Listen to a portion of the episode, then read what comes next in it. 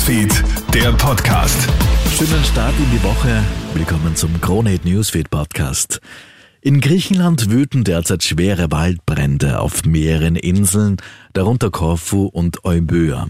Die Situation ist besorgniserregend und die Feuerwehrleute kämpfen unermüdlich gegen die Flammen. Die Brände haben bereits zu Evakuierungen geführt, um die Sicherheit der Bewohner und Touristen zu gewährleisten.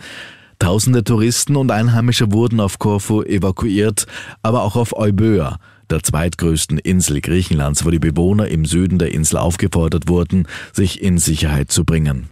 Die Brände haben auch Auswirkungen auf Touristen. Viele mussten ihre Hotels verlassen und warten auf die Möglichkeit abzufliegen. Dennoch gibt es trotz der Katastrophe immer noch Touristenankünfte mit Charter- und Linienflügen. Die Situation ist ernst und die griechischen Behörden haben internationale Unterstützung erhalten, um die Brände einzudämmen.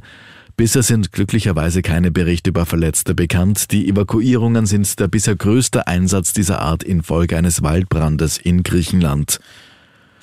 Kurz weggeschaut, schon ist das Kind im Wasser. Es kann wirklich schnell gehen. Jedes Jahr im Sommer häufen sich Berichte von Kindern, die ins Wasser fallen und ertrinken. Laut Experten können Kinder erst ab zwölf Jahren in einer Notsituation ohne Panik richtig reagieren. Davor gilt, lasst deine Kinder im Wasser nicht unbeaufsichtigt. Die Sorge ist berechtigt. Jedes zehnte Kind im schwimmfähigen Alter kann tatsächlich nicht schwimmen. Zuletzt hat die Pandemie diese Zahl noch nach oben getrieben.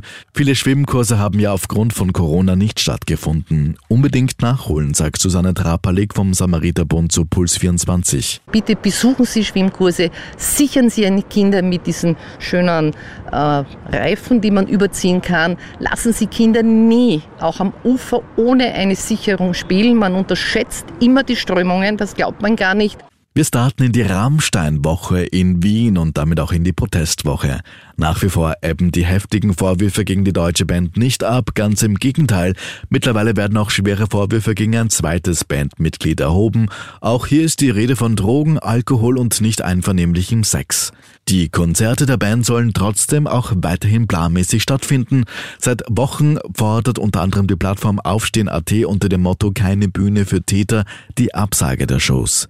Vor der Show am Mittwoch soll es Kundgebungen und Proteste geben.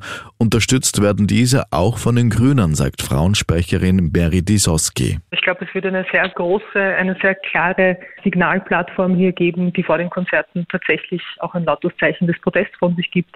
Weil das, was hier passiert ist, dass man tatsächlich sexualisierte Gewalt verharmlost, dass man einfach so tut, als sei nichts gewesen und die Aussagen von Dutzenden Frauen, die hier sehr schwerwiegende Vorwürfe erheben, einfach ignoriert und dagegen wird protestiert und das unterstützen wir als grüne Frauen selbstverständlich. Soweit ein kurzes Update aus der Kronet Newsfeed Redaktion. Mehr Infos bekommst du natürlich laufend auf kronehit.at. Schönen Tag noch.